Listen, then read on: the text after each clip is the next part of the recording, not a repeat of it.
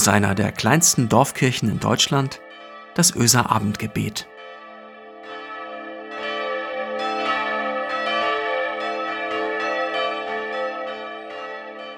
Herzlich willkommen zum Öser Abendgebet am ersten Tag des neuen Jahres, an Neujahr 2021. Mein Name ist Michael Freitag-Parey, ich bin Ehrenamtlicher in dieser Kirchengemeinde in Öse. Stell dir vor, auf deinem Smartphone sind zwei neue Nachrichten zu lesen. Sie ploppen auf. Gott existiert, lautet die erste Nachricht, und die zweite gleich danach, du bist es nicht. Zu zweitens, schade, oder? Also, wie gerne wäre ich mal Gott, wie gerne wäre ich sozusagen Bruce allmächtig. Kennst du diesen Kinofilm? Der Schauspieler Jim Carrey spielt in diesem gleichnamigen Kinofilm diesen im Alltag eher unauffälligen und eher erfolglosen Typen, der sich über seine Situation bei Gott beschwert. Und Gott meldet sich tatsächlich bei Bruce und gibt ihm seinen Job, während er Gott Urlaub macht. Die Möglichkeit, die hätte ich auch gerne. Was würde ich nicht alles tun, wenn ich Gott wäre? Die Maulwürfe auf dem Sportplatz hätten keine Chance mehr. Die Wühlmäuse in meinem Garten stünden auch kurz vor ihrem endgültigen Ende. Zudem würde ich mich im Hansumdrehen in einen versierten Hobbyhandwerker verwandeln.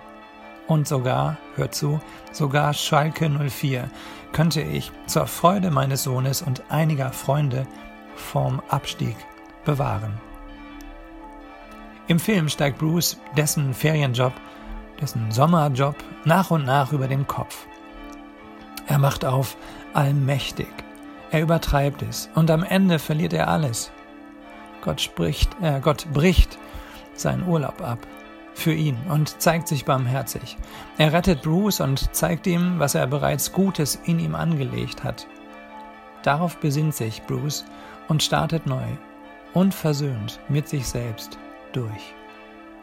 Diese zwei Nachrichten, glaube ich, kopiere ich und stelle sie in meinen Status. Gott existiert, das ist die erste Nachricht. Und die zweite, ich bin es nicht. Diese beiden Botschaften verbinde ich mit der Jahreslosung für dieses neue Jahr 2021. Dort heißt es bei Lukas im sechsten Kapitel, im Vers 36, werdet barmherzig, wie auch euer Vater barmherzig ist. Jesus will uns damit erinnern, dich und mich an Gottes Haltung zu uns. Gott sieht, wer wir in seinen Augen sein könnten. Gott sieht unser Potenzial, was wir alles Gutes tun könnten und sieht barmherzig auf das, was wir, du und ich, dennoch versäumen oder auch immer wieder versäumen. Aber, und das finde ich total klasse, aber er lässt sich nicht alles, er, aber er lässt sie nicht alles sein, was es über uns zu sagen gibt. Er lässt also unsere Versäumnisse nicht alles sein, was es über uns zu sagen gibt. Das empfinde ich als super tröstlich. Und es eröffnet die Perspektive auf jene, die mit uns, mit mir unterwegs sind. Jesus sagt, seht euch die Menschen, die Welt mit Gottes Augen an. Mit Liebe, mit Barmherzigkeit.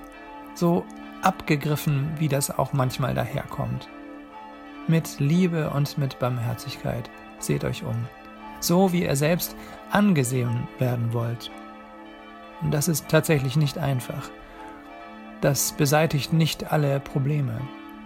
Aber wenn wir uns eingestehen, immer nur einen Teil der ganzen Wahrheit zu sehen und verstehen zu können, dann bleibt die Sicht anderer nötig und wichtig und im Hören auf das, was sie zu sagen haben, wird der Blick auf die Welt erst vollständig.